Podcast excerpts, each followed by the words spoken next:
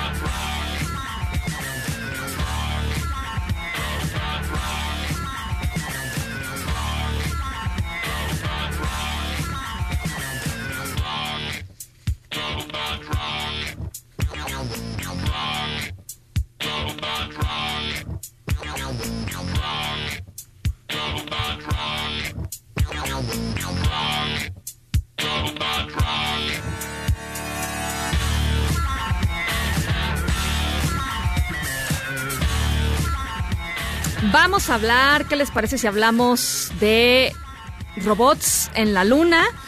Porque, eh, pues porque un grupo de investigadores están, de la UNAM, por cierto, están trabajando en un proyecto súper interesante que se llama Misión Colmena, que lo que busca es enviar nueve microrobots eh, a la Luna para el 2021. Es un proyecto de verdad muy, muy interesante que además parte de una lógica en donde, pues, México, que no es precisamente una potencia eh, tecnológica, pues sí es un área en donde México puede competir y donde México puede hacer alguna, alguna diferencia. Por eso eh, me da muchísimo gusto platicar. Está con nosotros en la línea de En Directo Gustavo Medina. Él es creador y jefe del Laboratorio de Instrumentación Espacial LINX del Instituto de Ciencias Nucleares de la UNAM. Gustavo, ¿cómo estás?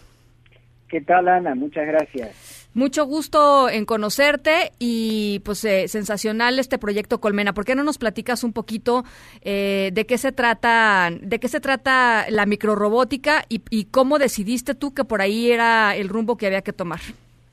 Bueno, mira, un poco lo has eh, puesto bien vos al, al, al, hacer la introducción.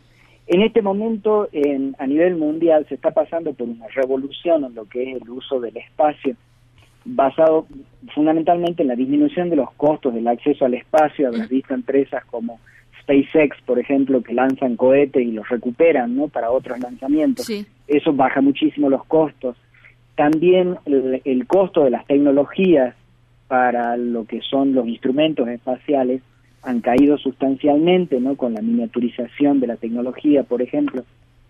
Y eso ha hecho que lo que era eh, tradicionalmente el campo de acción solamente de, de países muy desarrollados uh -huh. y de unas pocas agencias espaciales, uh -huh. yo como la NASA, la agencia europea, la agencia china, etcétera, uh -huh. o rusa, ahora de repente abre la posibilidad de que eh, países en, en, vías de desarrollo eh, también puedan entrar a esa nueva área efectivamente.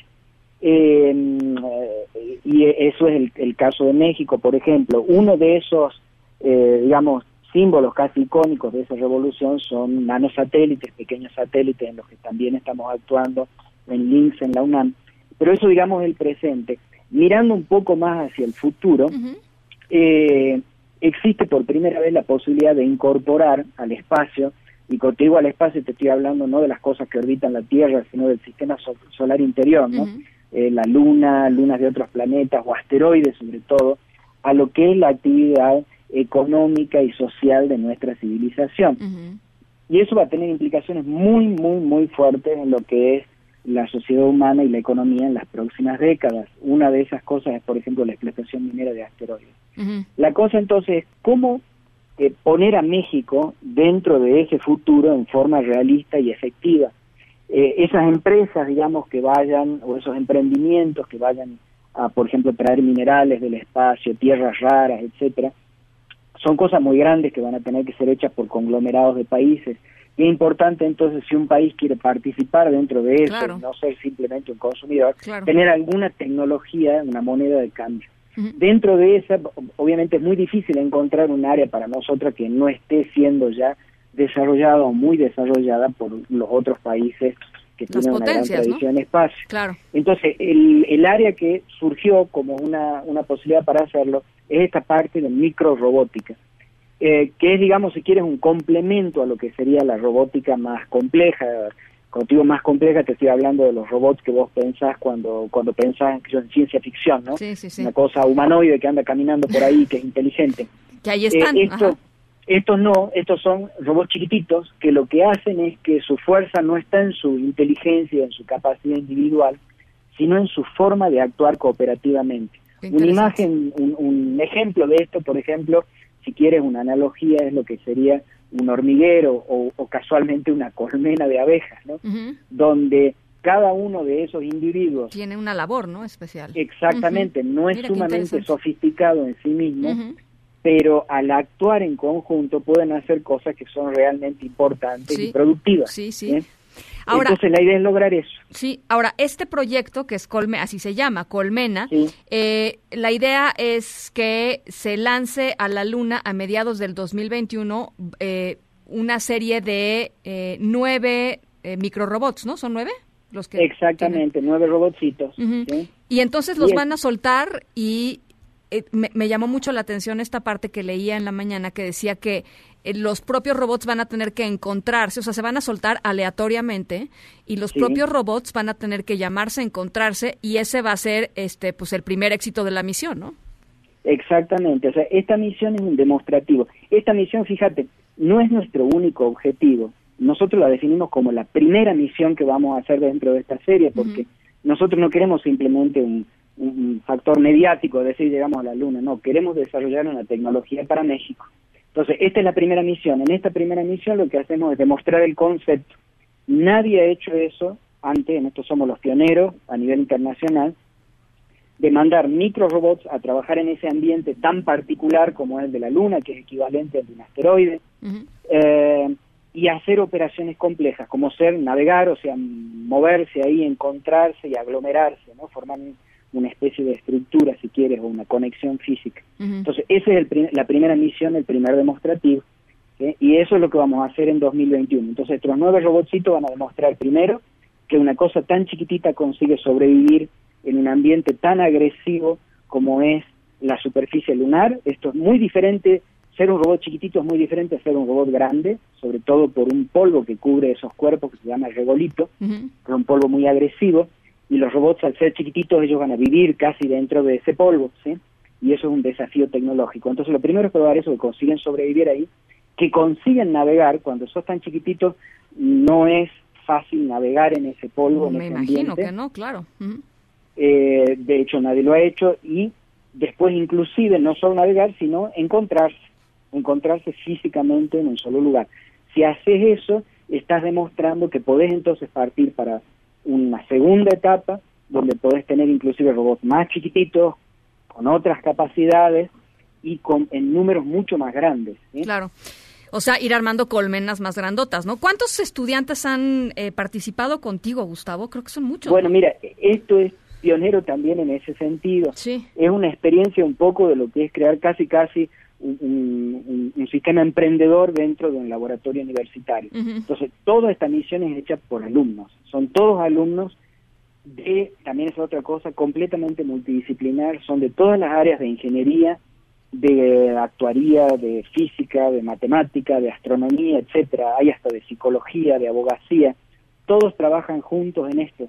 Y debido a la complejidad, en las diferentes áreas, gente que estudia o que trabaja en diferentes formas, pues tiene diferentes perspectivas para Sí, resolver problemas sí, sí. y eso es necesario acá. Ya han pasado 150 alumnos por el proyecto eh, y esperamos que pasen otros más y permanentemente tienes algo así como unos una población de unos fluctuante de unos 50 alumnos que están trabajando en diversas tareas. Hacer una misión de esta, para que te des una idea, si vos la dividís en paquetitos de trabajo, donde cada uno de esos es casi casi un proyecto individual, Claro. son más de 270 paquetes de trabajo. Pues interesantísimo. Entonces, este, esta primer colmena en el 2021 y bueno, pues vamos a estar pendientes. Eh, la verdad, es, a mí me parece súper, súper emocionante que algo así esté sucediendo y que esté sucediendo en la UNAM. Eh, y te agradezco mucho por lo pronto estos minutos, Gustavo. No, gracias a ti, un placer. Un abrazo, Gustavo Medina. eh, creador y jefe del Laboratorio de Instrumentación Espacial LINX del Instituto de Ciencias Nucleares de la UNAM con este proyecto increíble que se llama Misión Colmena. Por supuesto, en nuestras redes sociales les colgamos más información por si quieren eh, entender un poquito de qué, de qué va y, cuáles son las posibilidades de la microrobótica. Y sobre todo esto me parece muy interesante. México, ¿no? En este eh, eh, espacio en donde la verdad pues uno cree que poco se puede hacer en términos tecnológicos y de pronto, bueno, pues te das cuenta que hay áreas en las que sí se puede eh, pues participar y que se puede hacer y se puede hacer una diferencia. Ahí está eh, este problem, este eh, programa Colmena de la UNAM. Noticias en directo. Bueno, pues se suspendió el diálogo al que se convocó a organizaciones campesinas eh, y diputados. Se tenía pensado para esta tarde, están debatiendo desde hace días el presupuesto de egresos de la federación. Los integrantes de las organizaciones dicen que los diputados los plantaron, advierten que mañana van a reforzar el plantón en San Lázaro. Eh, Este plantón que les hemos platicado aquí en los distintos espacios de MBS Noticias, pues no ha impedido la discusión y la aprobación del presupuesto de egresos. Eh, había que entregar el presupuesto el viernes pasado y pues seguimos con esto que los legisladores llaman el reloj parlamentario. A pesar de la amenaza de estas organizaciones y grupos de campesinos y grupos de organizaciones eh, agrícolas, los diputados dicen que sigue en pie la convocatoria para sesionar mañana miércoles. Angélica Melín, ¿qué va a pasar? Cuéntanos. Hola Ana, muy buenas tardes, te saludo con mucho gusto y también al auditorio. Es de pronóstico reservado lo que pudiera pasar en San Lázaro. Bien lo comentaba Ana, esta tarde se tenía previsto que avanzaran las rondas de diálogo con las organizaciones campesinas que siguen bloqueando la Cámara y también bien lo comentas que han amagado con reforzar el plantón eh, que se encuentra pues allí en, en San Lázaro y que bueno pues tienen tomada la Cámara desde hace más de una semana y eh, bueno pues eh, este diálogo que se tenía previsto que avanzara hoy y que hoy hubiera ya un resolutivo Sí. porque los diputados insisten en que mañana se sesiona en la Cámara de Diputados, bueno, pues eh, se rompió y es que los citados, los integrantes de las organizaciones campesinas llegaron a la cita puntuales a la reunión que tenían con los diputados y en el caso de eh, pues eh, las organizaciones del Frente Auténtico del Campo, bueno, pues a ellos los dejaron esperando hora y media en un salón donde no había más que los representantes de los campesinos, pues los diputados, aunque se encontraban en el lugar, nunca se presentaron al salón de las reuniones, entonces ellos se levantaron de la mesa y se fueron antes. La presidenta de la mesa directiva, la diputada Laura Rojas, Ana, señaló que, bueno, pues el llamado a las organizaciones es que ya se de San Lázaro para que dejen trabajar. Escuchemos en qué términos lo dijo. Adelante. Pues yo sí haría un llamado a las organizaciones a que hagan un desbloqueo de la Cámara de Diputados. La Cámara los ha estado escuchando a través de la Junta de Coordinación Política, a través de la Comisión de Presupuesto. Y mi llamado muy respetuoso, pero a la vez muy firme, es a que no obstruyan los trabajos legislativos. Al final del día, esta va a ser una decisión que se tome pues, de acuerdo a las propias leyes y, regla- y- y reglamentos por una mayoría. Eh, así es el llamado que les hacía la diputada presidenta de la Cámara antes de iniciar esta ronda de diálogo. ¿Por qué reventó el diálogo? Eh, muy molesto, el líder de la Unión Nacional de Trabajadores Agrícolas, Álvaro López, bueno, pues eh, detalló claramente con eh, un lenguaje muy muy claro y pues incluso altisonante porque fue este eh, reventó esta reunión. Los diputados estaban lo citaron a los campesinos a la una de la tarde. Bueno pues eh, prefirieron los diputados la presidenta Laura Rojas y el diputado Mario Delgado dar una larga conferencia de prensa en la que realmente pues no aportaron mucho porque acuerdos todavía no había con las organizaciones campesinas y bueno, pues esto molestó mucho a los señores del campo que vinieron puntual a la cita a dialogar. Escuchemos a Álvaro López Ríos, es el líder de la UNCA no, no, no, están jodidos. La cámara va a permanecer cerrada. ¿Están molestos? Sí. Acordamos que a la una nos sentaremos. Ahí está el diputado Delgado. No, diputado, los esperamos ahí en el campamento. Yo nunca he sido gato de nadie. Que nunca he sido gato de nadie. ¿Y por qué se van? Pues porque he dicho que en mi chingada vida ni a los presidentes de la República les he esperado tanto tiempo, menos a una comisión de diputados.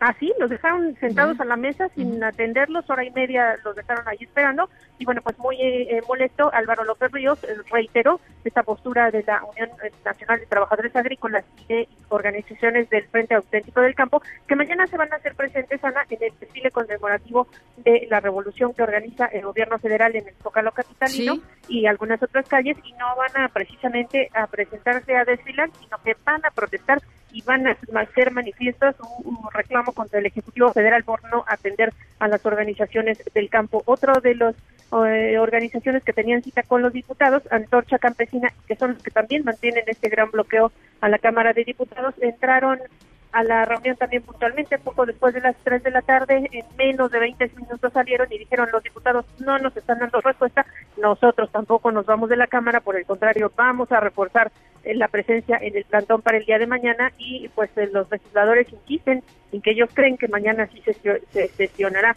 en San Lázaro, pero realmente se ve muy difícil cuando pues el diálogo que debía resolver este entuerto el día de hoy, pues ya fracasó, ya tronó la mesa de diálogo. Y bueno, pues esperemos a ver qué comunicación dan los diputados federales que, bueno, pues quedaron de volver a, hacer contacto con las organizaciones campesinas que se fueron muy molestas de esta sede alterna en donde despachan los diputados, pues no, no hubo acuerdo para destrabar el plantón en la Cámara. Y dicen, Angélica, este, los de la UNTA, que esto que tú mencionas, ¿no? Van a ir mañana al desfile y un poco la idea es, es boicotearlo, es, es, ver qué pueden hacer, ¿no? ¿Qué, qué, qué desmán pueden hacer ahí o qué, o qué, digamos, algo que llame mucho la atención, en fin. Sí, lo que decía Álvaro López Ríos es que se van a intentar integrar a este, pues, eh, pues eh, personas que van a desfilar eh, mañana por con motivo de la revolución, pues tratar de meterse al desfile y bueno, pues ahí manifestarse y pues hacer enojar todavía más al presidente de la República, a quien le reclaman que los acuse de corruptos y bueno, pues se vuelven a exigir, Ana, que si tiene pruebas en contra de ellos, pues que se las presenten. Muy difícil que los diputados puedan aprobar mañana el presupuesto, Ana. Bueno, pues estaremos, por supuesto, súper pendientes de esta información. Angélica, muchas gracias por lo pronto. Hasta luego. Gracias. Oigan, lo que pasó ayer en la tarde-noche en la autopista México-Pachuca, un accidente verdaderamente espantoso. Eh, el saldo hasta el momento, 13 personas muertas, uno de ellos un menor de un niño de 7 años, eh, casi 30 personas heridas. Ya fue detenido uno de los choferes involucrados en el choque de, tres camiones de transporte público, pero bueno, pues la verdad es que hay muchas versiones de lo que pasó.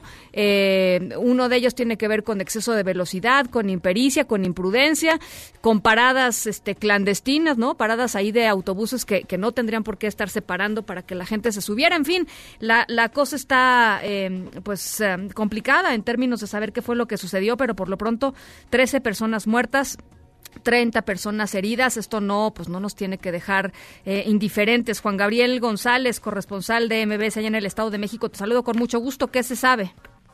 ¿Qué tal, Ana Francisca? Muy buenas tardes a ti y al auditorio. Efectivamente, la Fiscalía General de Justicia del Estado de México informó que detuvo a uno de los tres choferes implicados en el choque de tres autobuses registrados la noche de ayer lunes en la autopista México-Pachuca, en el municipio de Catepec, y que dejó, como bien lo dices, un saldo de 13 personas muertas y 29, falle este, 29 lesionadas. El fiscal mexiquense Alejandro Jaime Gómez Sánchez puntualizó que el operador capturado sería el responsable de provocar la colisión, es decir, quien conducía el vehículo que en aparente exceso de velocidad y en zona de acotamiento intentó rebasar, pero se topó con dos autobuses de la línea Teotihuacanos.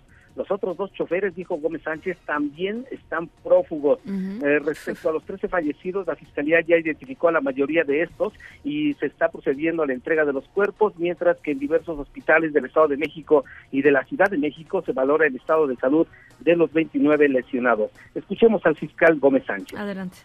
Desgraciadamente tuvimos 13 personas que perdieron la vida. Ya algunos de ellos han sido identificados por sus familiares. Tenemos 29 personas lesionadas, 19 hombres y 10 mujeres. Se logró la detención de uno de los choferes, aparentemente el chofer que fue el que impactó a los otros dos vehículos. En principio los tres eh, conductores pues, huyeron del lugar de los hechos, ya se logró la detención de uno de ellos.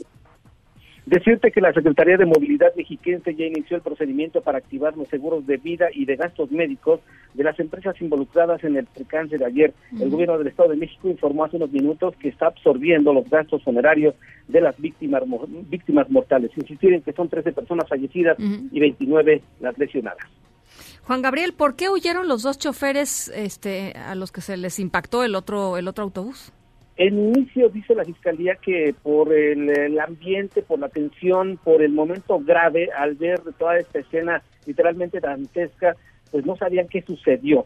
El uh -huh. asunto es que quien eh, aparentemente cometió el error fue el eh, chofer detenido, uh -huh. es decir, quiso rebasar en exceso de velocidad por la zona derecha, por la parte derecha que estaba abiertamente en una zona de acotamiento donde estaban estacionados estos dos eh, autobuses de la línea Teotihuacanos.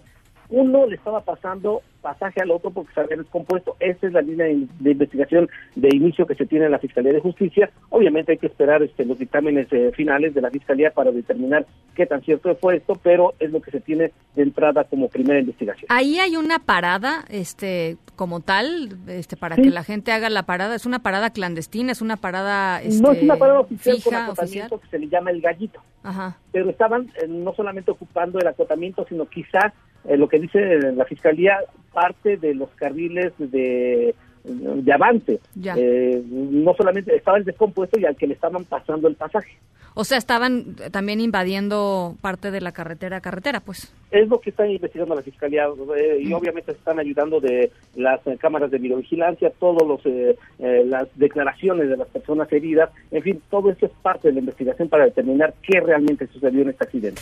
Bien, pues uf, por lo pronto ahí está ahí está el saldo, 13 personas muertas, casi 30 personas heridas. Te agradezco mucho, Juan Gabriel, este reporte y seguimos en comunicación.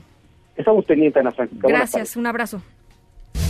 Enrique Graue llamó a la unidad y a no caer en provocaciones. Esto lo dijo cuando tomó posesión para su segundo periodo como rector de la UNAM. En su discurso condenó los actos vandálicos que realizaron encapuchados el pasado eh, jueves, 14 de noviembre, allá en la rectoría en la rectoría de la UNAM en donde entre otras cosas quemaron la bandera nacional y también eh, dijo que va a pues a poner el tema de eh, el abuso sexual y la violencia de género en la UNAM pues como parte de sus prioridades allí en um, pues en su agenda. Vamos a escuchar algo de lo que dijo el rector Graue hoy.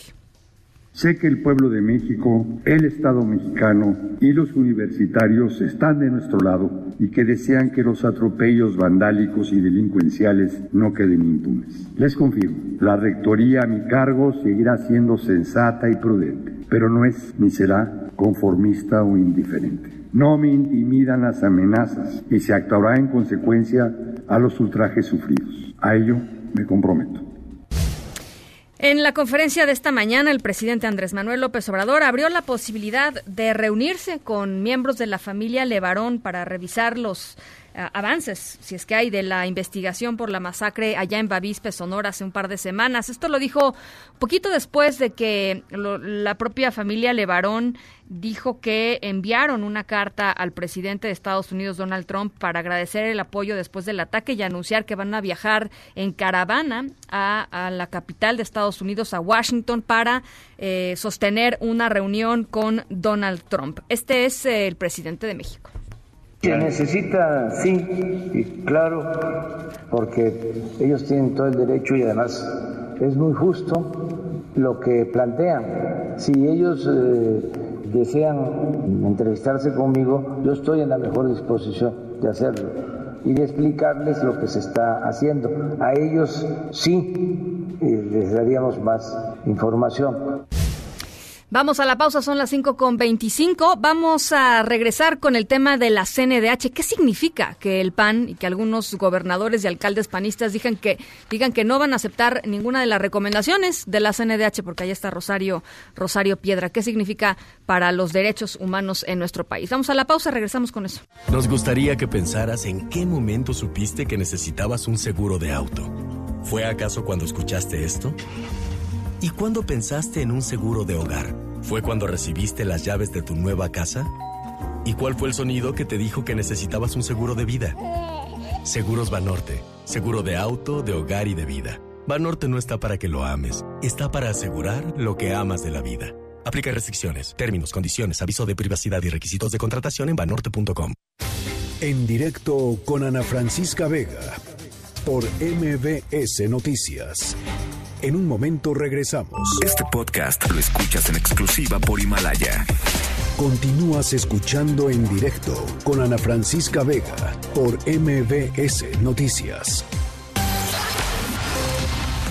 Bueno, pues esta mañana en su conferencia matutina el presidente Andrés Manuel López Obrador dijo que es un acto de intolerancia que eh, gobernadores eh, panistas, alcaldes panistas también ya salieron a decir, eh, desconozcan el nombramiento de Rosario Piedra como presidenta de la Comisión Nacional de los Derechos Humanos. Así lo dijo el presidente son libres. Fue un cambio de fondo el que una afectada que padeció por la desaparición de su hermano. Imagínense, para un conservador, el que esté una hija de doña Rosario en la Comisión de Derechos Humanos les molesta, pero se me hace un exceso. O sea, es un acto de intolerancia, de falta de respeto. Detrás de esa postura, de ese pensamiento conservador, pues está una actitud revanchista, en la línea de en directo está Ernesto López Portillo, coordinador del programa de seguridad ciudadana, que le ha entrado a este tema eh, de la Universidad Iberoamericana y que hoy publica un blog en Animal Político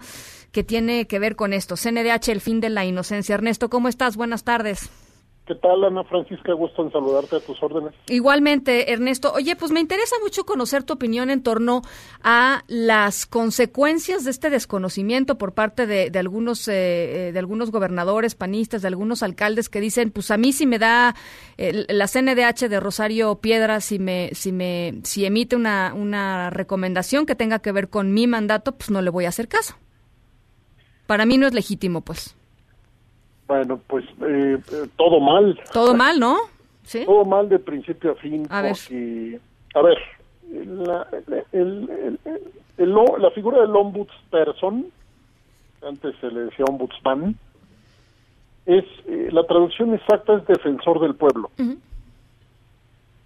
Nació hace muchos, muchos años y tiene una enorme relevancia en la contención de los abusos del poder público sobre los ciudadanos, las ciudadanas. Entonces, estamos, cuando digo todo mal, es que estamos en medio de una discusión política sobre la legitimidad y la legalidad de una institución que está diseñada precisamente para enfrentar la ilegitimidad y la ilegalidad de los actos del poder. Entonces, pues es una contradicción en sus propios términos. Y es un problema que se lleve a un tema de partidos políticos. Ese es un problema que agrava lo demás. Claro. Son los partidos políticos en el Senado los que construyeron este desastre, en donde por una consigna quiere sacar a una persona adelante independientemente de que no cumpla la ley. Pero además de eso, sigue, eh, se sigue adelante con la decisión y entonces toman toman postura los partidos y nos olvidamos de los derechos humanos. Claro. ¿Quién, quién, yo he preguntado esto mucho públicamente. ¿Quién conoce a fondo a la CNDH, por ejemplo, entre las y los senadores? Yo, yo he estado ahí, Ana Francisca, por muchos años en, varios roles. Y lo último que hice fue entrevistar a personas, por ejemplo, que, que van a los, a los lugares donde pasan las cosas más graves. Caramba, ¿cómo quisiera que, que estas senadoras y senadores le dieran la cara a defensoras y defensores de derechos humanos que ponen la vida misma en riesgo para defender a gente, por ejemplo, en escenarios de masacres? Yo quisiera saber con qué, con qué cara los senadoras y los senadores pueden hoy decirnos que colocan en esta posición a una institución en donde, a pesar de haber enormes problemas, mi postura crítica frente a la CNBH es pública, ha sido pública por 20 años. A pesar de eso, la comisión ha ido evolucionando, creando, por ejemplo, el mayor número de acciones de inconstitucionalidad de su historia y el mayor número de investigaciones por casos de violaciones graves a derechos humanos de su historia en la última etapa. ¿Quién revisó esto? ¿A, quién le importó? Es que yo creo que no es que yo creo que no, no, es una variable que haya que haya sido tomada en cuenta por lo menos para pues para la mayoría, ¿no? Y entonces qué estamos discutiendo, Ana Francisca? Si no estamos discutiendo qué institución tenemos, qué institución queremos tener y quién la debe conducir en función de lo que esa institución necesita, si no se asomaron a ver el diagnóstico institucional, qué está bien, qué está mal, donde, por ejemplo, las cosas se han repetido al paso del tiempo haciéndose mal en la CNDH, donde en cambio se crearon investigaciones sin precedentes, eh, si no leyeron expedientes, si no se asomaron a los cuatro años de investigación en el expediente de Iguala, entonces están en una rebatinga política que deja en segundo plano primero a la CNDH y segundo, pues a los derechos humanos tuyos, míos y de todas y todos. Ahora, yo creo que esta rebatinga política, Ernesto, pues no viene necesariamente del Senado. O sea, e, el, el presidente López Obrador ha sido eh, sumamente crítico de la labor de la CNDH, digo, más allá de que la califique de florero, etcétera, desde antes, este, esto fue ya muy reciente, pero desde antes ha, ha tenido pues este serias eh, divergencias, digamos, de, de, opinión en torno a la CNDH. Entonces, pues más bien, yo creo que el, el, el, el origen está allí, ¿no? A ver, pero vamos, eh, puede ser, pero vamos a distinguir una cosa. A ver. La CNDH, como las comisiones, los organismos públicos de derechos humanos, son molestos para el poder. Bueno, de eso se trata, ¿no?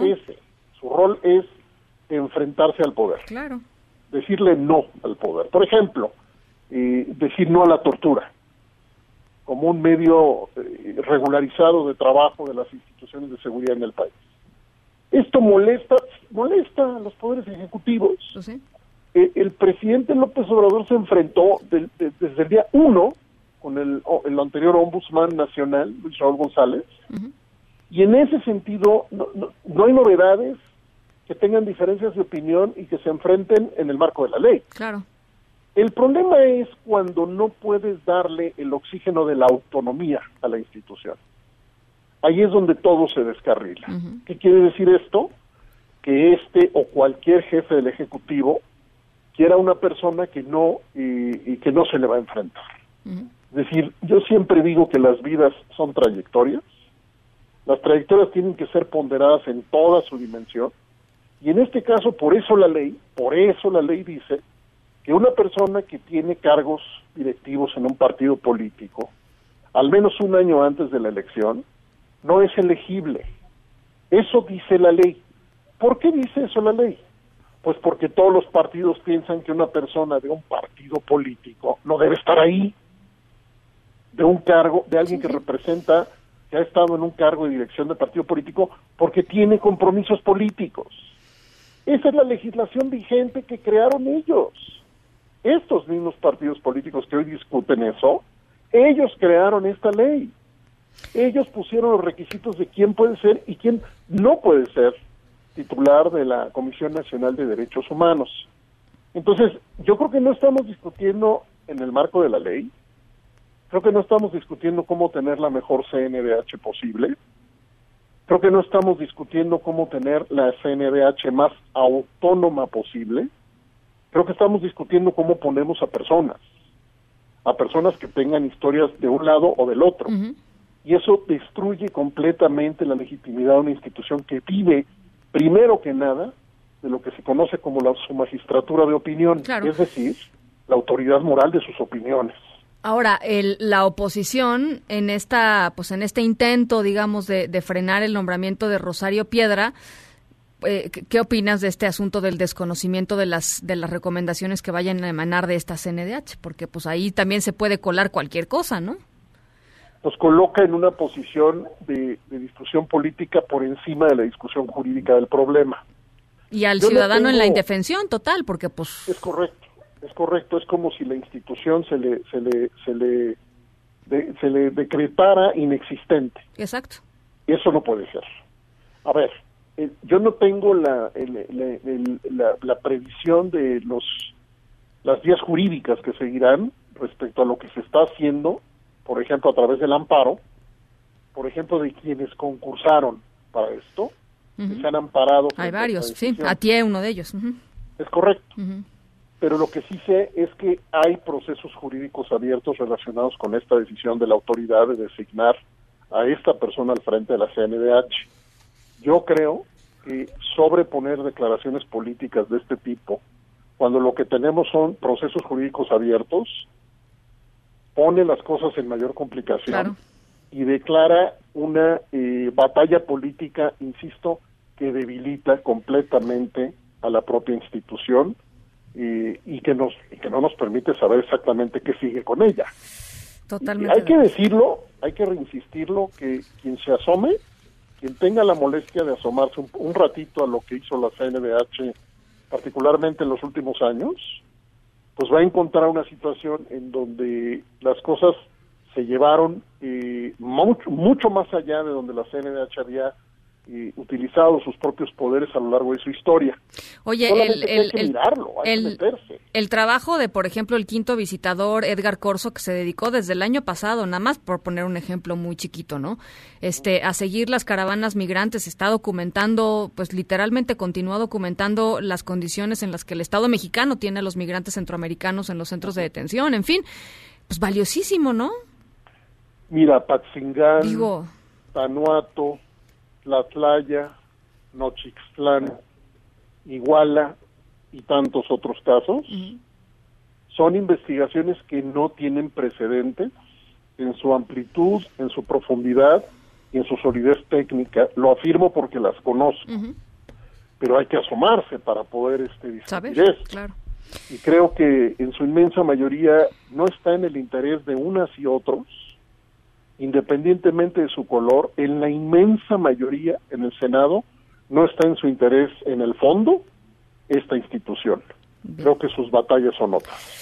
Bueno, pues ahí está. Les recomiendo mucho a todos los que nos están escuchando el blog de, eh, Ernesto López Portillo. Se los tuiteo en estos momentos eh, para que lo puedan leer. CNDH, el fin de la inocencia. Yo te agradezco mucho estos minutitos, Ernesto. Te mando un abrazo. A tus órdenes, mucho gusto saludarte. ¿eh? Igualmente. el coordinador del programa de seguridad ciudadana de la Ibero, Ernesto López Portillo. En directo.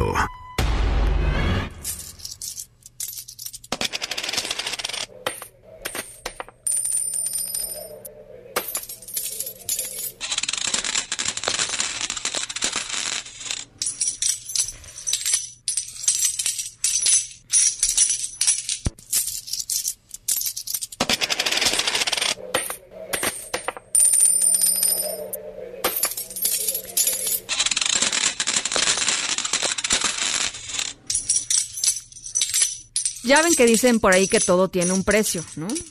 Este, o que todos tenemos un precio. ¿Cuánto cuesta su privacidad? O sea, ¿cuánto estarían dispuestos a, pues, a, ceder por recibir una lana eh, a cambio de, pues, que el mundo de pronto vea cosas de ustedes que tal vez no pues así libremente, libremente, libremente no mostrarían.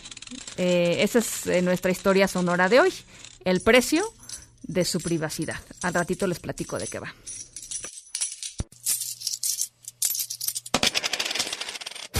En directo con Ana Francisca Vega por MBS Noticias. En un momento regresamos. Este podcast lo escuchas en exclusiva por Himalaya.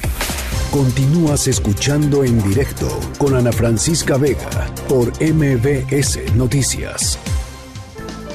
Luis Miguel González, Economía. Luis Miguel, ¿cómo estás? Buen martes.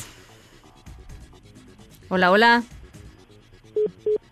Se nos cortó la comunicación con Luis Miguel González, con quien vamos a platicar sobre el presupuesto de egresos de la federación para el año que viene, las trabas que está teniendo, pues para, evidentemente, para eh, para debatirse el presupuesto, eh, en particular, pues los grupos campesinos y los grupos eh, de, pues, de industriales, incluso ¿no? son organizaciones campesinas, muchas de ellas pequeñas, otras son de las organizaciones campesinas grandotas, este y la dificultad que se está teniendo para pues para negociar el presupuesto eh, de egresos de la Federación y hacia dónde se están yendo los recursos, pues eso son parte de las cosas que ya tenemos a Luis Miguel. Ahora sí, ahí estás.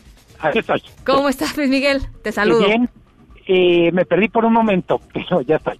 Eh, cuéntanos, ¿cuál es tu cuál es tu visión de, de lo que está sucediendo en, en, diputados?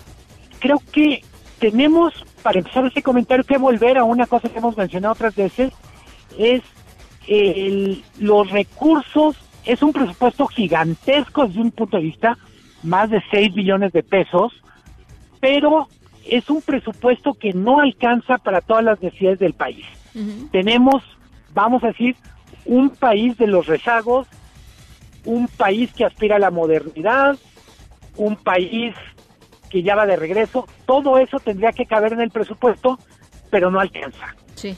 Eh, de alguna manera, lo que estamos viendo alrededor del campo me parece que es uno de los debates más interesantes. Eh, no es casual en ese sentido que la presión de organizaciones campesinas esté eh, poniendo en jaque cuando es la parte ritual de la discusión, etcétera. Pero de fondo lo que el gobierno pretende hacer es cambiar la forma en que se asignan recursos al campo. Uh -huh. eh, mucho de lo que se ha dicho históricamente es no es que México gaste poco en el campo, es que el gasto en el campo en México es muy improductivo.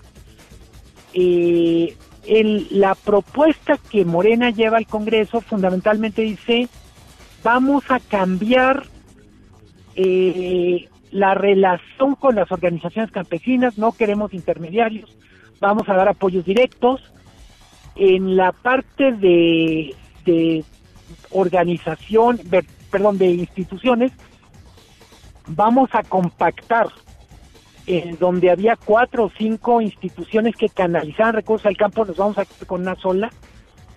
Eh, ¿Cuál es para mí el riesgo? El campo es simultáneamente un reto en términos de política, de estabilidad, uh -huh. pero al mismo tiempo es un sector que ha sido muy dinámico en los últimos años cuando es la parte moderna. Hay que recordarlo, hemos platicado en este contexto, eh, en un eh, en un año en el que no han crecido los servicios, en donde no ha crecido prácticamente la industria, el campo trae cifras de crecimiento interesantes que tienen mucho que ver con un sector moderno del campo que funciona bien en términos de exportación, pero que no resuelve el tema del campo como un asunto social. Eh, es cierto que México se volvió un país urbano, pero también es cierto que sigue viviendo en el campo pues más de 20 millones de personas pues, en México. Pero y además, este Luis Miguel, que también lo he escuchado este en todos estos días, pues hay muchos campos, ¿no? Están los campos productivos, industriales, este, quizá de, de algunos eh, lugares del norte y de, del centro del país, este, y está un campo mucho más atrasado, a, al cual también probablemente habría que, echarle mucho más, este, muchos más recursos, digamos, que es el, que, es la parte del sur. En fin, este, no, no se puede hablar de un solo campo y eso es parte de, del problema. Lo que dicen ahora los, los agricultores es, se están quitando, eh, pues apoyos importantes aparte del campo, que era la parte productiva del campo. No, este, totalmente de acuerdo. Y como dices, hay muchos campos y hay muchos Méxicos. O sea, es, yo diría que eh, el presupuesto eh, sea, es el primer presupuesto que le toca resolver a Morena, el anterior lo hicieron a cuatro manos con la administración saliente, y yo diría, la queja que hasta cierto punto es justificada es, se le está dando prioridad a los proyectos de del presidente López Obrador y se están descuidando sectores que hasta ahora no han aparecido en el discurso del presidente, pero que no dejan de ser muy relevantes.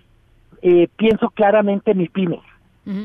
No existen las MIPIMES en este presupuesto, y aguas con eso, no existe la inversión productiva del Estado, salvo en los proyectos que López Obrador y su equipo definen como tales.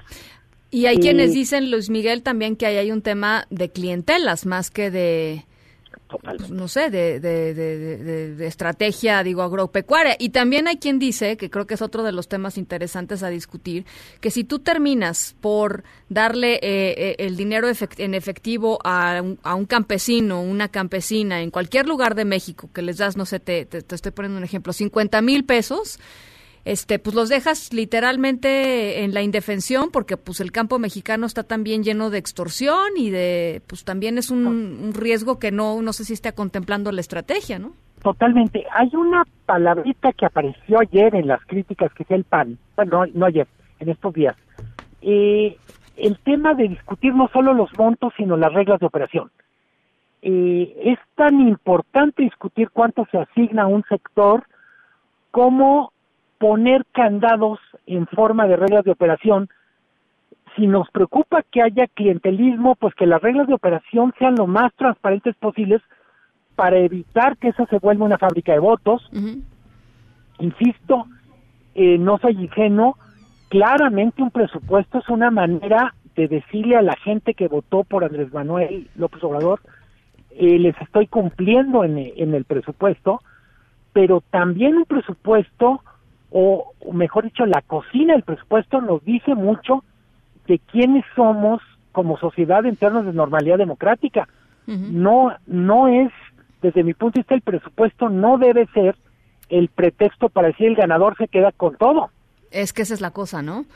Este porque porque entonces pues descobijas a otra parte. O sea yo creo que el argumento y también fue el argumento este por el cual defendió hace hace unos días su programa de, de acción afirmativa para población indígena que dicho dicho de paso me parece muy bien.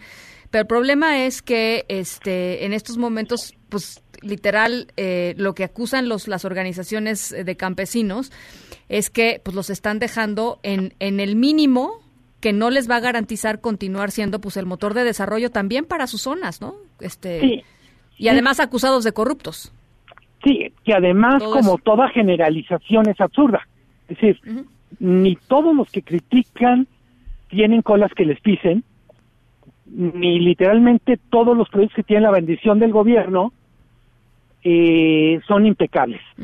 Creo que eh, en cualquier caso nos la discusión del presupuesto nos remite y lo dice muy bien Ramírez Cuellar es el presupuesto no alcanza para todo lo que necesitamos.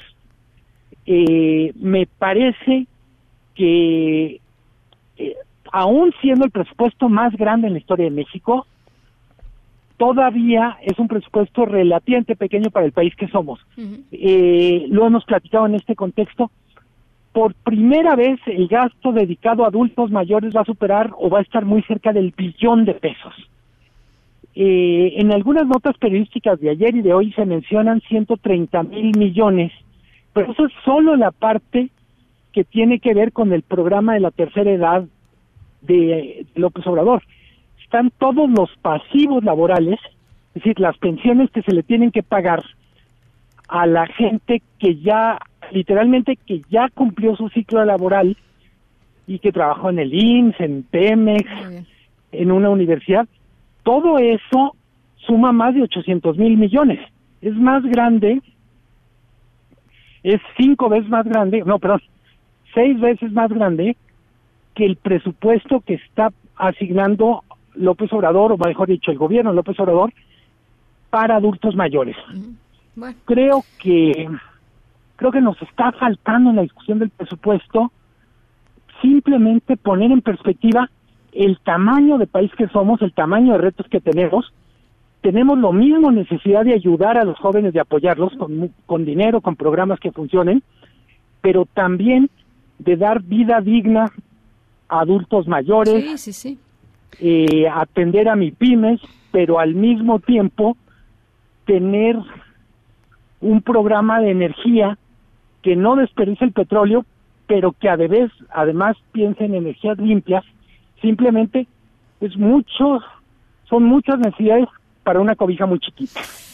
Bueno, pues y encima de todo no pueden entrar a la Cámara de Diputados a, a Bueno, debatirlo, o sea, pero bueno, eh, te agradezco mucho Luis Miguel, a ver si si logra, bueno, si mañana se aprueba, a ver si logramos platicar eh, ya finalmente de, de- sobre lo que lo que lo que se aprobó, ¿no? Ya lo que está en papel. Pero por lo pronto te agradezco mucho. No, como siempre, gracias a ti, Ana Francisca, y ahora sí, pues crucemos los dedos para que esto salga bien. Linda tarde. Linda tarde. Bye. Las 5 con 54, vamos a la pausa, regresamos con más. En un momento continuamos en directo con Ana Francisca Vega. Este podcast lo escuchas en exclusiva por Himalaya. Continúas escuchando en directo con Ana Francisca Vega por MBS Noticias. Noticias en directo. Santiago Nieto, eh, titular de la Unidad de Inteligencia Financiera de la Secretaría de Hacienda, dijo que continúan abiertas varias investigaciones en contra de superdelegados estatales del gobierno federal. También mencionó, eh, reveló una investigación a finanzas de un ex secretario del expresidente Enrique Peña Nieto. Tú tienes este reporte, Rocío Méndez. ¿Cómo estás? Buenas tardes. Te saludo con mucho gusto. ¿Qué tal, Ana? Pues te pude platicar con Santiago Nieto en los pasillos de Palacio Nacional y ahí efectivamente detalló que hay expedientes abiertos en contra de varios funcionarios y ex servidores públicos. La lista va desde superdelegados estatales del actual gobierno, ex gobernadores y primeros mandatarios en funciones, hasta ex secretarios del pasado sexenio, indicó Santiago Nieto. Vamos a escuchar al titular de la Unidad de Inteligencia Financiera, quien, por cierto, reservó los nombres de los posibles implicados en respeto al debido proceso. Bueno, sí, hay una investigación respecto al señor Ruiz Esparza y una denuncia ya presentada ante la Fiscalía General de la República respecto a los manejos de UHL aleática. Pero no puedo dar datos por el deber de sigilo de las investigaciones. Hemos estado viendo temas con la Secretaría de Función Pública respecto a funcionarios, inclusive delegados en las entidades federativas. La Función Pública ha planteado el caso nueve personas y nosotros estamos en colaboración con ellos por dos casos en particular. Y hemos presentado las denuncias correspondientes. Seguimos trabajando también en la revisión respecto a posibles casos de lavado de dinero relacionados con gobernadores y exgobernadores y vamos a seguir con esa línea. Por lo pronto, Nieto también identifica que la unidad de inteligencia financiera ha sido muy eficaz para poder combatir a la delincuencia organizada. Vamos a escuchar. Hemos presentado ya este, bloqueados 756 cuentas relacionadas con distintos cárteles. Hasta este momento faltaría actualizar los datos al día de hoy con los bloqueos de la semana pasada, pero estaremos hablando de más de 800 millones de pesos bloqueados a, a grupos delincuenciales de eh, narcotráfico. Ana, es el reporte al momento. Entonces, bueno, pues no se reservó el nombre de Ruiz Esparza, ¿no? Ruiz Esparza no, pero sí de los superdelegados estatales. Solamente hay que recordar que ha habido por lo menos denuncias muy explícitas en contra de quien fuera delegado estatal en Jalisco, pero habrá que esperar las investigaciones formales y de alguna forma la investigación pública que pueda notificar el gobierno de México, Ana. Bien, pues estamos al pendiente, Rocío. Muchas gracias. Hasta pronto, buenas tardes. Gracias, muy buenas tardes. Gerardo Ruiz Esparza, ustedes se acordarán, exsecretario de Comunicaciones y Transportes, el del socavón, ¿no? El del socavón del sexenio de Enrique Peña Nieto, que en particular dice Santiago Nieto con respecto a los manejos que hizo eh, sobre contratos otorgados a la empresa OHL. Ahí está, ahí está pues parte de lo que está haciendo Santiago Nieto en la titularidad de la Unidad de Inteligencia Financiera. En directo.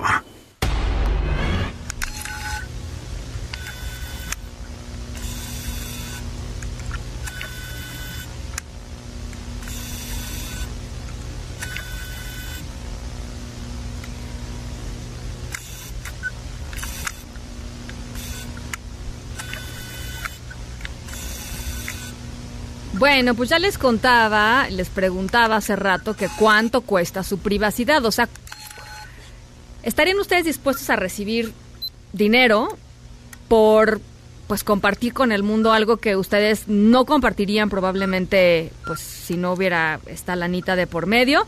De eso se trata nuestra historia sonora de hoy y ahora estamos escuchando pues el sonido de grabación, ¿no? Es una, un sonido de cámara. Em, tiene que ver con eso, tiene que ver con grabar, tiene que ver con posar, tienen que ver con si les gusta verse, por ejemplo, en un video o en una fotografía, tiene que ver con cámaras y tiene que ver con un viaje. En un ratito les platico más. Vamos a la pausa, las seis con tres, regresamos con mucho más.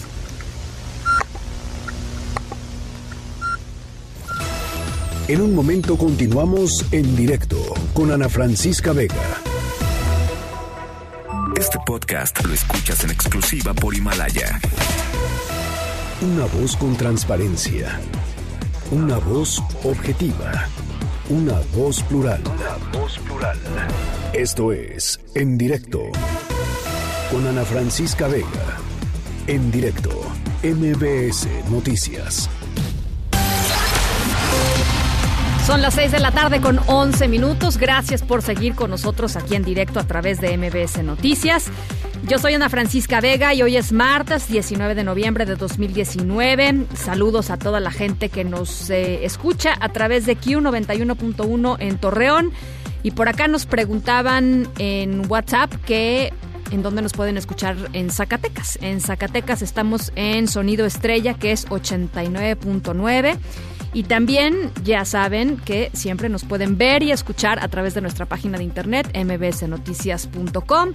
Y por supuesto esperamos por acá sus mensajes eh, a través de nuestro número de WhatsApp 5543 77 Va otra vez 5543 77 Arrancamos.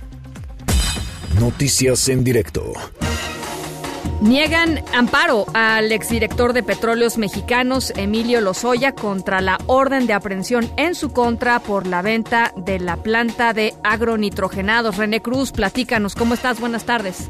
Hola Ana Francisca, amigos del auditorio, muy buenas tardes. Así es, la juez Luz María Ortega Tlapa, titular del juzgado octavo de Distrito de Amparo en materia penal, negó la protección de la justicia federal a Emilio Lozoya contra la orden de aprehensión por el delito de operaciones con recursos de procedencia ilícita relacionado con la venta de la planta de agronitrogenados.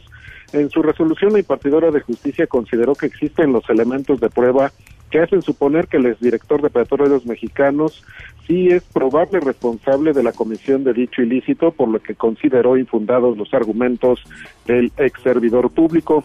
Tras esta resolución, Emilio Lozoya ya interpuso un recurso de revisión para impugnar la resolución de la juez Ortega Tlapa, quien dio un plazo de tres días para que el ex titular de la de Pemex entregue las copias suficientes para notificar a las partes.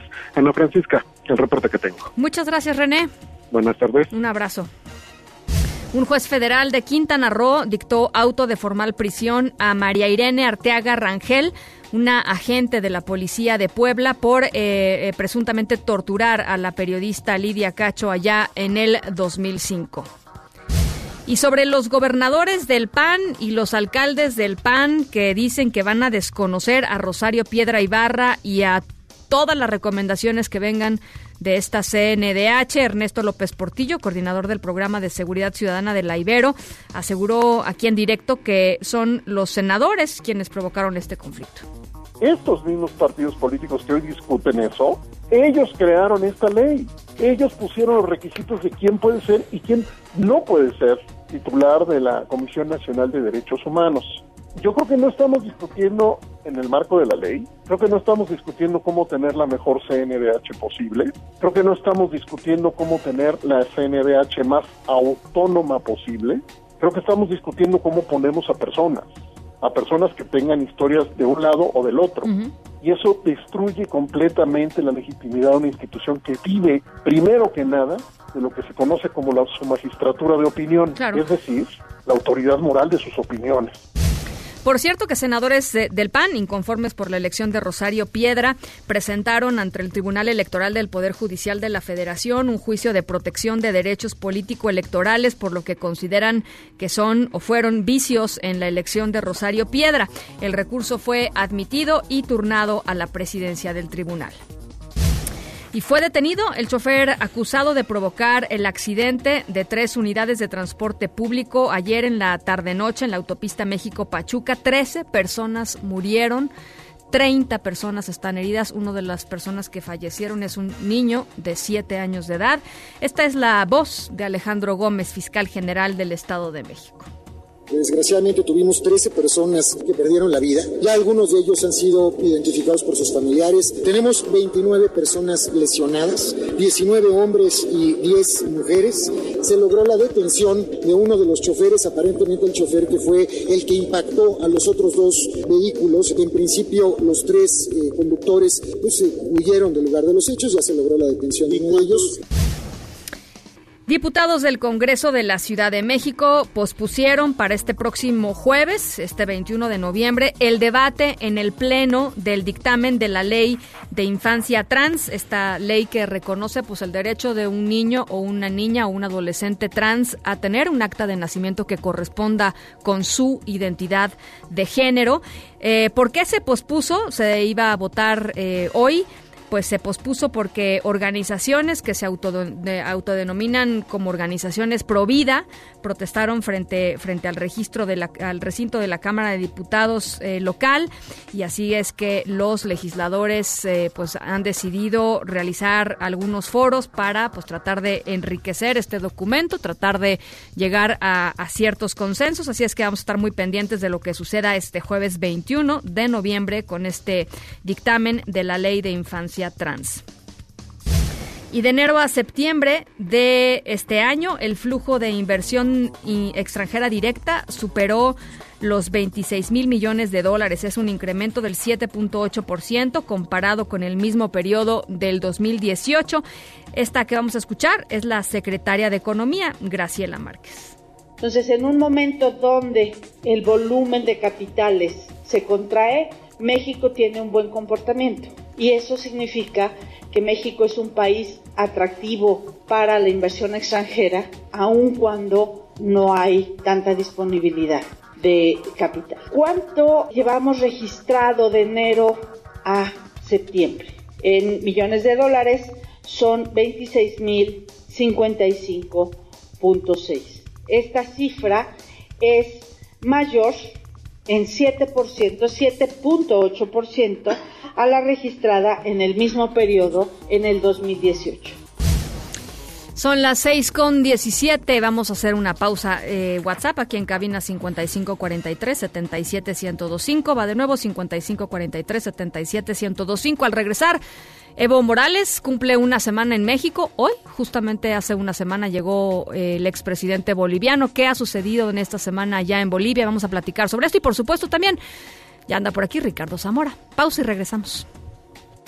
En directo con Ana Francisca Vega por MBS Noticias.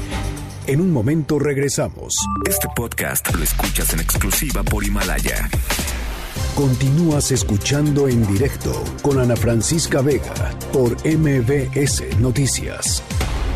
Me lamento mucho que usted no me pregunte. Yo pensaría que usted desea que Evo esté muerto.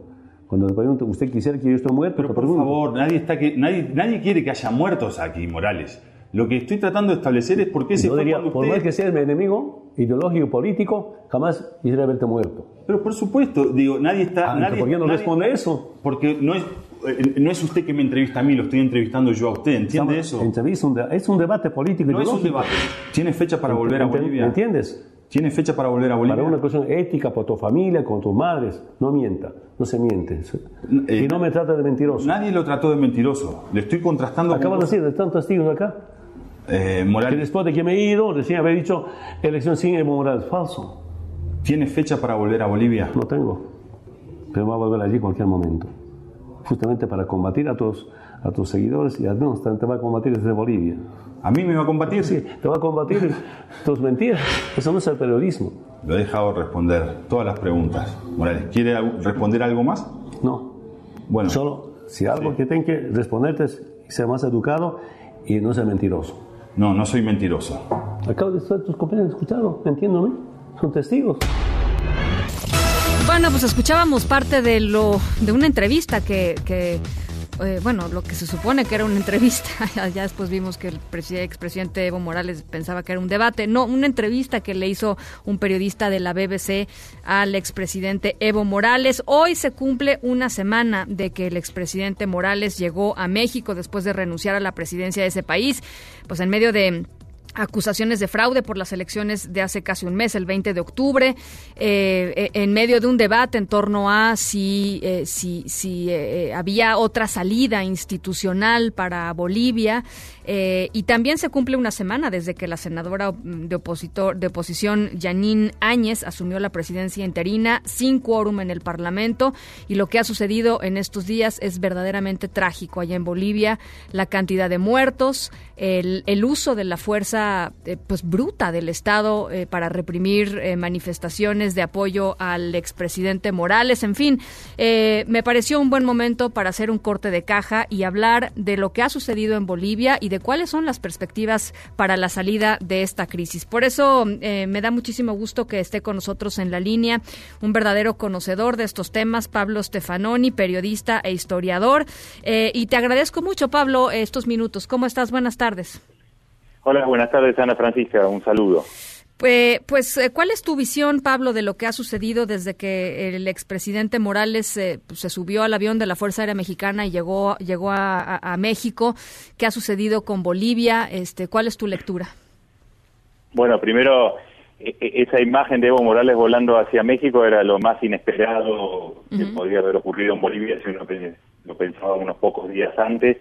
Eh, y a partir de ahí lo que vimos fue primero un fuerte vacío de poder, porque renunciaron todas las autoridades del Estado a la línea de sucesión, el presidente, el vicepresidente, la presidenta del Senado, el presidente de la Cámara de Diputados, y recayó el poder, eh, como ustedes mencionaban, en la senadora Yanine Áñez, era una política de oposición de, segunda línea y que quedó a cargo del Estado y armó un gobierno con sectores de, la oposición en el que no está ninguno de los dos partidos principales. Obviamente no está el movimiento del socialismo de Evo Morales, pero tampoco está representado el partido del expresidente Carlos Mesa, que salió segundo en la elección, entonces un gobierno bastante particular. Como ustedes mencionaban, subió, ella fue nombrada en la línea, por la línea sucesoria, pero sin quórum del Parlamento, donde tiene mayoría el movimiento del socialismo, y fue muy significativo fueron los militares los que le pusieron la banda presidencial, ¿no? Claro, una debilidad entonces este importante en el en el pues en el interinato de, de Áñez y, no sé qué te parece Pablo, pero eh, digamos quizá lo que esperábamos, no sé si, si, teníamos sustento para hacerlo o no, pero que, lo que esperábamos es que en las siguientes horas y días de, de que Áñez se proclamara presidenta interina, pues se convocaran a elecciones inmediatas y se hiciera un llamado a la reconciliación. No sé, no lo sé, eh, pero lo que vimos fue al revés. Porque el gobierno, ella, el gobierno de la, de la senadora Áñez está, tiene bastantes ministros y ministras bastante radicalizados. Exacto. En lugar de hacer un gobierno de transición, la única función que tiene ella es convocar elecciones, para eso fue elegida, no, no, no tiene eh, llevar adelante políticas que cambien lo que se hizo antes, porque no es un gobierno para eso. El partido de la senadora Áñez obtuvo el 4% de los votos en las últimas elecciones, no tiene legitimidad, pero sí parece tener cierta ansiedad por hacer algunos cambios respecto al gobierno anterior. Eh, fueron expulsados médicos cubanos, eh, se está cambiando la política exterior de Bolivia, hay toda una la, la, ministra de Comunicación mostró el, departamento de Hugo Morales como una especie de trofeo de guerra, donde dormía, donde eh, vivía. Entonces hay, hay un ánimo revanchista que conspira contra la posibilidad de un pacto político que es necesario para convocar elecciones, porque el Parlamento tiene mayoría del movimiento del socialismo, es necesario elegir un nuevo tribunal electoral y en esa medida si no se rápidamente se, se busca un acuerdo político para convocar elecciones, eh, lo que va a hacer, eh, pasar es que va a seguir aumentando el número de muertos, como vimos hoy, con tres muertos más cuando se intentó llevar gasolina hacia La Paz. Y la, la facilidad, ¿no? Con la que con la que se está utilizando la fuerza en contra de, pues, de civiles que se están manifestando, ¿no? Bueno, se, se, de hecho hace dos días se, se emitió un decreto que exime a las Fuerzas Armadas de responsabilidades penales por eh, el- el- la participación en represiones contra la población civil. Eso es bastante grave, fue cuestionado por la eh, Comisión Interamericana de Derechos Humanos de la OEA. Eh, es una situación bastante compleja porque este gobierno eh, tiene mucho déficit de legitimidad y se so- está sosteniendo demasiado en, eh, en los militares ahora, en las fuerzas represivas del Estado. Eh, entonces, bueno, hay una, parece haber un sector de gobierno más negociador, un sector más radical. Eso está ocurriendo también del lado del movimiento del socialismo, con sectores que aparentemente son más partidarios de llegar a un acuerdo. Vamos a ver qué pasa mañana, donde el Senado va a tratar el tema de la convocatoria electoral y, y- y cómo sigue la, la crisis política, porque lo que vio Bolivia hace una semana es una crisis política muy severa. Ahora, eh, el, el expresidente Morales ha dicho en varias entrevistas este, aquí desde México que pues, pues, va a regresar pronto. O sea, él dice que probablemente las condiciones estén dadas para que, para que él pueda eh, volver a Bolivia. ¿Te parece que está, este, eh, es una bravuconada, este es parte de la estrategia política? ¿Hay una, hay una posibilidad real de que pueda regresar pronto eh, Morales? Por ahora parece difícil, la sociedad en Bolivia está muy dividida alrededor de la figura de Evo Morales. Eh, después del 20 de octubre se vio, el- este, este- la renuncia de Evo Morales se da en un contexto de movilizaciones bastante masivas de una parte de la sociedad contra los resultados de las elecciones, denunciando fraude y buscando que se repitieran en principio un balotaje y después que se repitieran las elecciones. Eh, eso deriva en esta situación de golpe, porque las Fuerzas Armadas son las que finalmente definen la salida de Morales del poder con esa sugerencia del domingo pasado.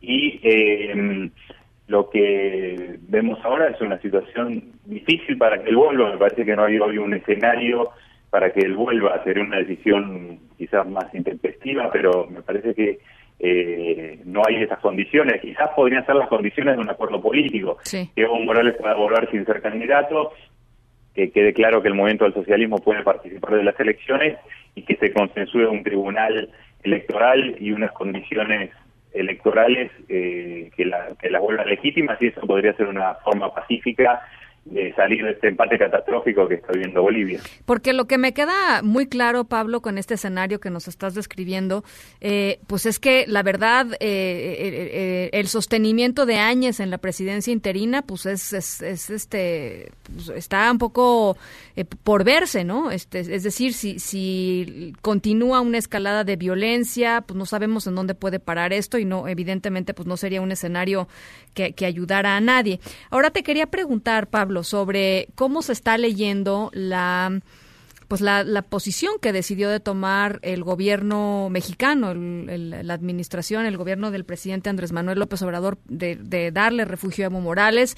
Y no nada más darle refugio a Evo Morales, este parte del derecho nacional, pues es eso y de parte del derecho internacional también, sino pues eh, pues le dio no nada más refugio, sino una plataforma para que desde México Evo Morales construya la narrativa de lo que él cree que sucedió o de lo que él defiende que sucedió allá.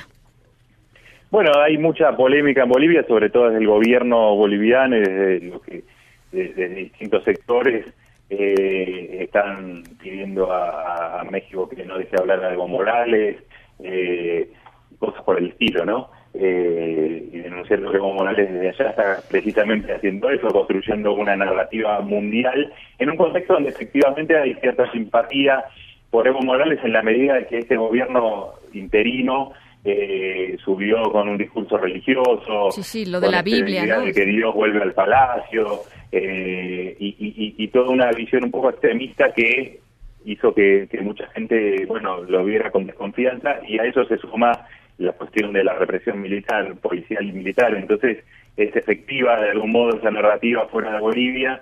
Eh, en el caso boliviano hay mucha división, ¿no? El sostenimiento que, que tú decías sobre de la presidenta interina autoproclamada o proclamada por la oposición, Janine Áñez, se basa básicamente en las Fuerzas Armadas y en la mitad, en una gran parte de la sociedad boliviana que la piensa solo como una presidenta de transición. Si no es solo eso, podrían tener problemas, por eso mencionaba antes, si empieza a tener como la veleidad de cambiar demasiado la política, de emprender un proyecto de reversión de lo que fue el gobierno anterior y de, de una y de meterse en otro tipo de proyecto político, me parece que podría tener problemas no solo con el movimiento del socialismo, sino también el expresidente Carlos Mesa y según las elecciones reclamó que se apuren con las elecciones, o sea, puede haber divisiones también en todo este espacio que hasta ahora era de oposición a Evo Morales y que ahora es el oficialismo.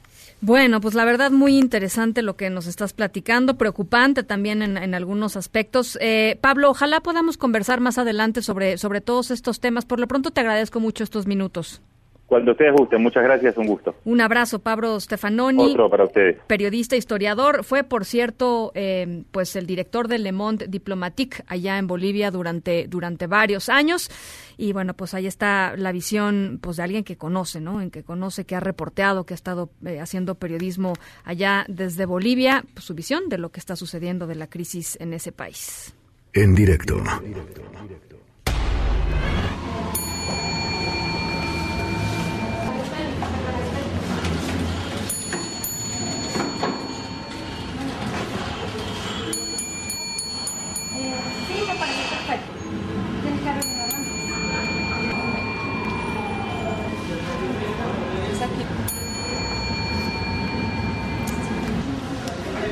Bueno, pues nuestra historia sonora de hoy, ya les decía, tiene que ver con, eh, pues con grabarse, con, con- grabarse y con compartir su, su video con alguien más, pues a cambio de una lanita. Eh, ¿Cuánto estarían dispuestos ustedes a recibir por, por ejemplo, em, grabar algo que hacen en un hotel? Por eso estamos escuchando esta campanita. Se los platico en un rato más. En directo con Ana Francisca Vega por MBS Noticias. En un momento regresamos. Este podcast lo escuchas en exclusiva por Himalaya. Continúas escuchando en directo con Ana Francisca Vega por MBS Noticias.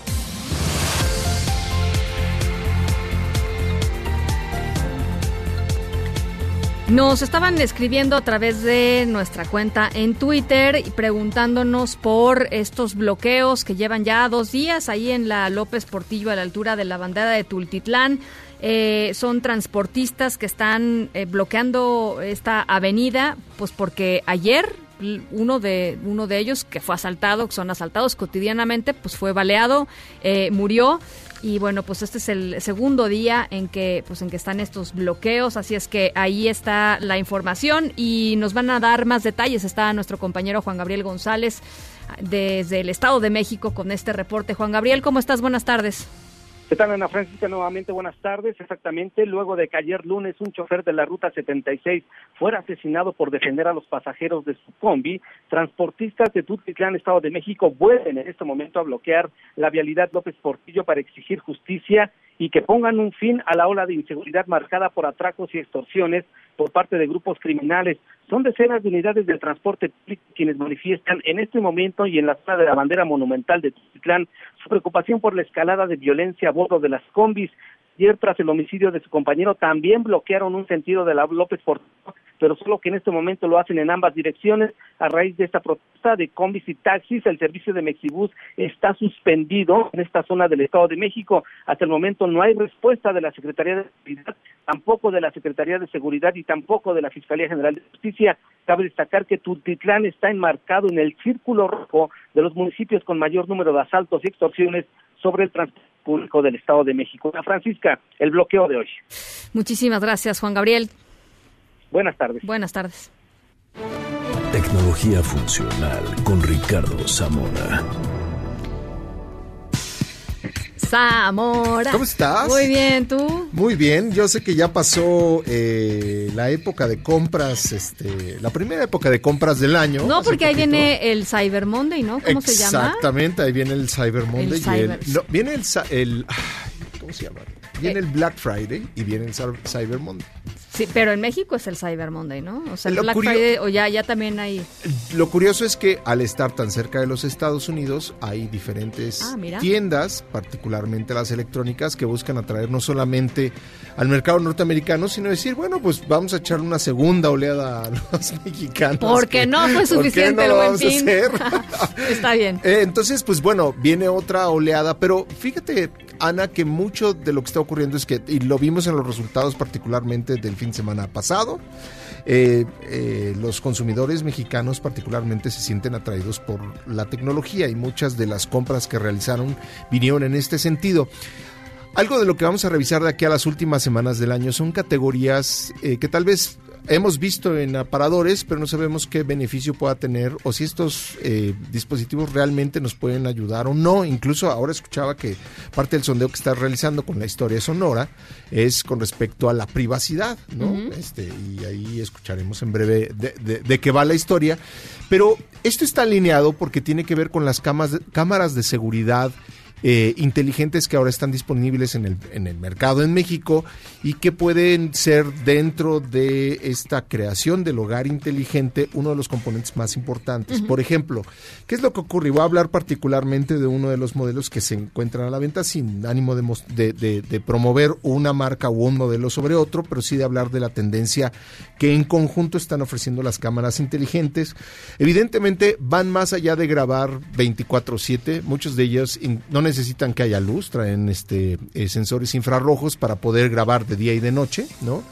Eh, pero los modelos más interesantes son los que empiezan a ofrecer la posibilidad de detectar eh, o diferenciar tanto sonidos como imágenes. ¿Qué, ah, qué es esto que puede sonar muy complicado? Que, por ejemplo, detecten cuando es un ladrido de perro, cuando es el llanto de un bebé, cuando se rompe eh, Ah, mira, una ventana, o detectar a las personas que uno no lo hace el proveedor, no lo hacen las compañías, uno lo tiene que poner manualmente, pero te empiezan a ofrecer un mosaico de fotografías en el día. Dicen, detecté a determinada eh, cantidad de personas en esta área en, el- en donde estoy grabando. O sea, como gente recurrente que entra a, a- a un espacio. ¿no? O, o extraña, O te lo avisa. Y tú empiezas a etiquetar, no, mira, este es mi eh, vendedor de servicio de, ah, no lo sé, de, del gas eh, o de botellones de, de- de agua. O esta es fulana, perengana y sutano. Todo eso se queda localmente, esa información, y de manera tal que eh, cuando detecte movimiento o un ruido determinado, te envía a tu móvil una notificación y te dice, escuché que se rompió un vidrio y que tú tomes una decisión al respecto. Y está tu jardinero adentro de tu casa y es, ¿no? Exacto. ¡Ah, Y qué es- susto! Y es este sábado a las 7 de la No está noche y tú estás sí no adentro de la casa. Eso no estaría tan padre, ¿no? Pero bueno, por lo menos saberlo, ¿no? Por lo Exacto, menos por lo menos que uno vea la notificación y diga, ah, bueno, me voy Ya a nos preocupar cargó de el mi- payaso aquí, pero bueno. seguridad con pocos segundos de Ah. tiempo. Pero bueno, eso es lo que está ocurriendo con las cámaras inteligentes. Ahora, hay modelos que están dedicados ya con una función específica que es ayudar a los padres a cuidar a sus bebés. Y uno de los modelos más interesantes es una cámara que se, co- se coloca de manera cenital, es decir, la pones, eh, lo puedes eh, o poner, empotrar en, el cuarto, o puedes eh, con diferentes agarres que viene el brazo que sostiene la cámara, eh, colocarlo en la cuna. Y una de las tecnologías más interesantes que tiene es detectar eh, la respiración por minuto del bebé y el movimiento que tiene cuando está en el cunero. Esto es muy interesante porque hay padres que están muy preocupados con respecto a que estas dos señales le- les notifiquen que el bebé se encuentra en buen estado. Pero lo, lo interesante de la tecnología es que no utilizan sensores. Hay padres que dicen, a ver, yo no le voy a... Mi, mi hijo está recién nacido, no le voy a poner ni, ni sensores, ni le voy a poner radios de, de, de, de Wi-Fi, ni mucho menos cerca. Hay, hay, hay padres que están conscientes de que la tecnología tal vez no debería de ser tan intrusiva, sobre todo cuando se trata de sus bebés. Y como operan estas cámaras es con reconocimiento eh, de imágenes. Te- eh, adicional a la cámara, estos fabricantes ofrecen una suerte de tapetes o fajas para el bebé que sin ser intrusivos permiten ver a la cámara algunos patrones de, geométricos de imágenes Mm. que, le, que le dicen a la cámara, mira, se está moviendo, se está desplazando estas, estas imágenes de tal manera que detecto o interpreto que está respirando el bebé y lo está haciendo de esta manera con tantas respiraciones por minuto. Esto eh, alimenta señales o información eh, que se actualiza segundo a segundo en una aplicación para que los padres en todo momento, además de poder darle un seguimiento por imagen, un mon- monitorear al bebé, puedan tener información adicional De que- de sin ponerle sensores al niño. ¿no? Mira, está bien. Entonces son dos ejemplos. En el caso de que usted se le haya quedado un caso del jardín- por ahí, el caso del el caso del jardinero el sábado nos en va a preocupar noche. muchísimo. No sé si está tan padre, pero Pues sí, Este, no está padre que el, el jardinero proveedor de gas está entrando en, este, las en su 5 garage. de la mañana. No, sí, sí. o sí, o tal vez sí, o tal vez a alguien le dé mucho gusto, no sé. No lo sabemos, No pero ya son sabemos. decisiones muy personales, pero son dos ejemplos de cámaras inteligentes que uno podría eh, comprar o regalarle a alguien en esta temporada de compras. Buenísimo. Gracias, Ana. Gracias, Amora. Lindo martes. Nos vamos a la pausa 6 con 42.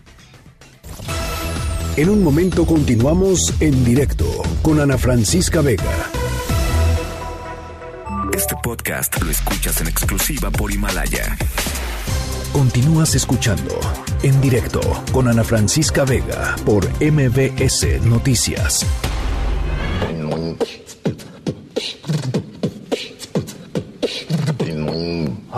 YouTube. YouTube, YouTube, broadcast USL, yeah.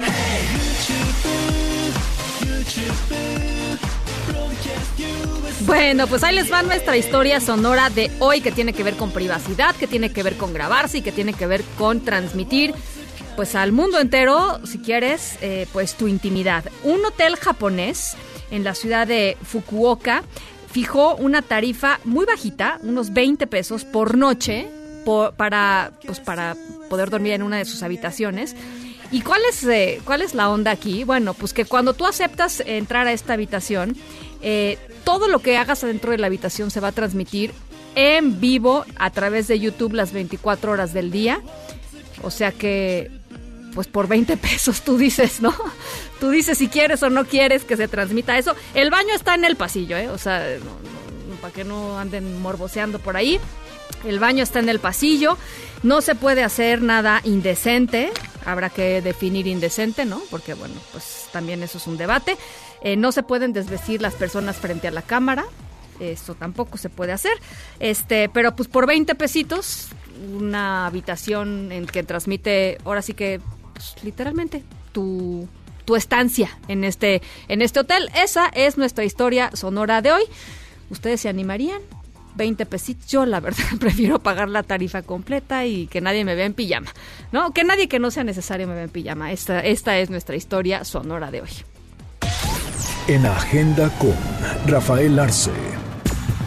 Querido Rafael Arce. ¿Cómo estás, Ana? ¿Cómo te va la vida? ¿Todo fluye? Buenas todo, tardes. Todo muy bien, todo muy bien. ¿Tú me- qué tal? veo por aquí? Mira, ¿qué No, veo? no, es todavía no. Ah, bueno, que todavía no. tenemos Es una sorpresa, ¿eh? Para todos ustedes. Buenas tardes, buenas noches a quienes nos hacen el favor de estar ahí. Eh, ya saben ustedes, las noticias en directo son mucho mejor. Oye, Ana, eh, mm, no es cosa menor la advertencia de la Unión Nacional de Trabajadores Agrícolas de boicotear o tratar de boicotear.